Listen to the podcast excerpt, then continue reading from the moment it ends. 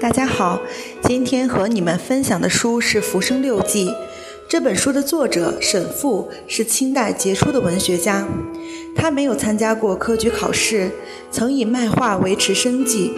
十九岁入幕，此后四十余年流转于全国各地，后到苏州从事酒业。他与妻子陈云感情甚好，因遭家庭变故，夫妻曾旅居外地，历经坎坷。妻子死后，他去四川充当幕僚，此后情况不明。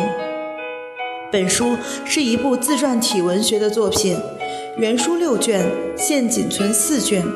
书中记叙了作者夫妇平凡的家居生活、坎坷境遇和各地的游历见闻，文辞朴素，情感真挚。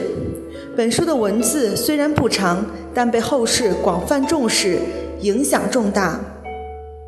记得初看此书时是在大学时，不厚的小书，在寒冷的冬日，猫在被窝里一字一句地阅读。没有床头灯，只有屋里公共吊灯散下来的光线，纸面上总是有着或明或暗的光影。很多时候看着看着就睡着了。虽然市面上也在售卖白话本的译本，可总觉得没有原版的有味道。还是坚持看原版，被陈云这个有趣的女人所深深打动。书中记录，订婚之后，某次沈父饿得不行，他偷偷藏了小菜点心给他吃，被自己堂兄撞见，在当时传为笑谈。这是极不符合闺门教化的例子，让沈父很意外。后来他才知道。这只是惊喜的开端，这种惊喜将贯穿他短暂的一生。陈云自己爱吃酱瓜和腐乳，还逼着沈父吃，说的头头是道。最后，沈父也爱上了吃酱瓜和腐乳，她还会女扮男装跟着丈夫出去看热闹。元宵出游又忘了身份，搭手在人家女眷肩上，差点被人打一顿。陈云借口自己要回娘家，骗过婆婆和沈父一起出游，觉得沈父的话过于单一，便想出效仿虫草之法，找螳螂、蝉、蝶之类用针刺死，用细线扣着虫脖子，系在花草之间，整理一下虫脚，或者抱着花梗，或者踩着叶子。沈父贫寒。陈云刺绣供日常开支，他做的一手好菜，能将平时廉价的蔬果做成美味佳肴。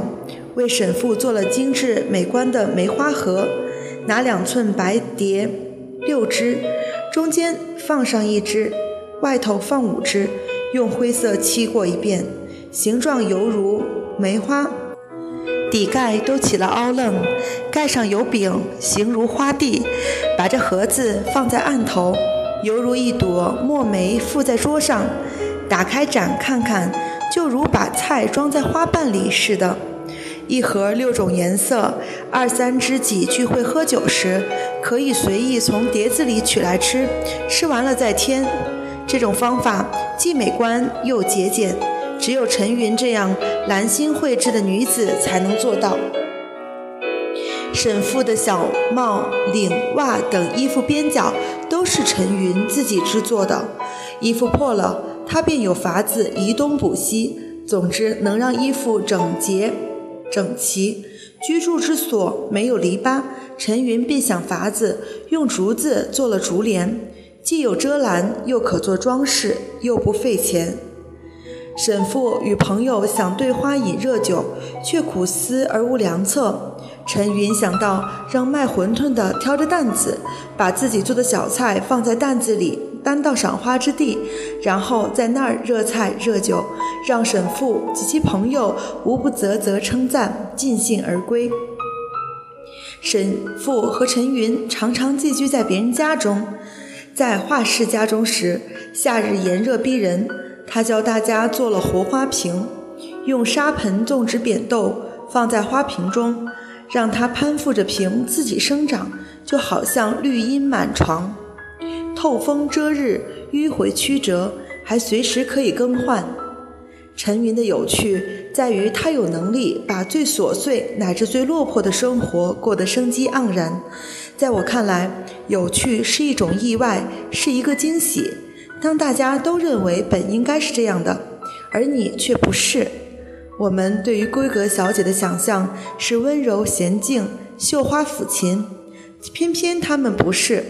当看到了她们不符合你预期的行为，原来是这样啊，跟我想的不一样呢。这种欣喜让我们感到了有趣。而有些女生虽然美丽温柔，但从不给别人这样的机会。她的一举一动都是循规蹈矩的。这也就是为什么一些男人更喜欢坏女孩，而对大家都认可的优秀女生无法动心的缘故吧。后者没有突破他的认知，显得无趣。当然，陈云不是坏女孩，她的有趣不仅在于她与身份不符的意外之举，是一个有着七巧玲珑心的奇女子，更多源于她的才情。视觉上总会审美疲劳，而惊喜的生命感觉却会不断刷新。有趣的女人是魔术师，敏捷地捕捉和创造着生活中的美。尽管生活有时很残酷，她们依然欣喜地捕捉着美好。这就是我眼中的有趣。这个有趣是宠辱不惊，是不以物喜，不以己悲，是虽在陋室，人不堪其忧，他亦不改其乐。和这样的人在一起，每天的生活都像是新的，充满惊喜的，因为他们对于生活的热爱，让生命从一张刻板画变成了鲜活的立体大电影。现在的社会竞争激烈，大多数人都在力争做一个有用的人，但在我看来，做一个有趣的人，莫不是一种很好的选择。有趣的女人最可爱，让我们向陈云学习，做一个有趣的小女人吧。今天的分享就到这里，谢谢大家。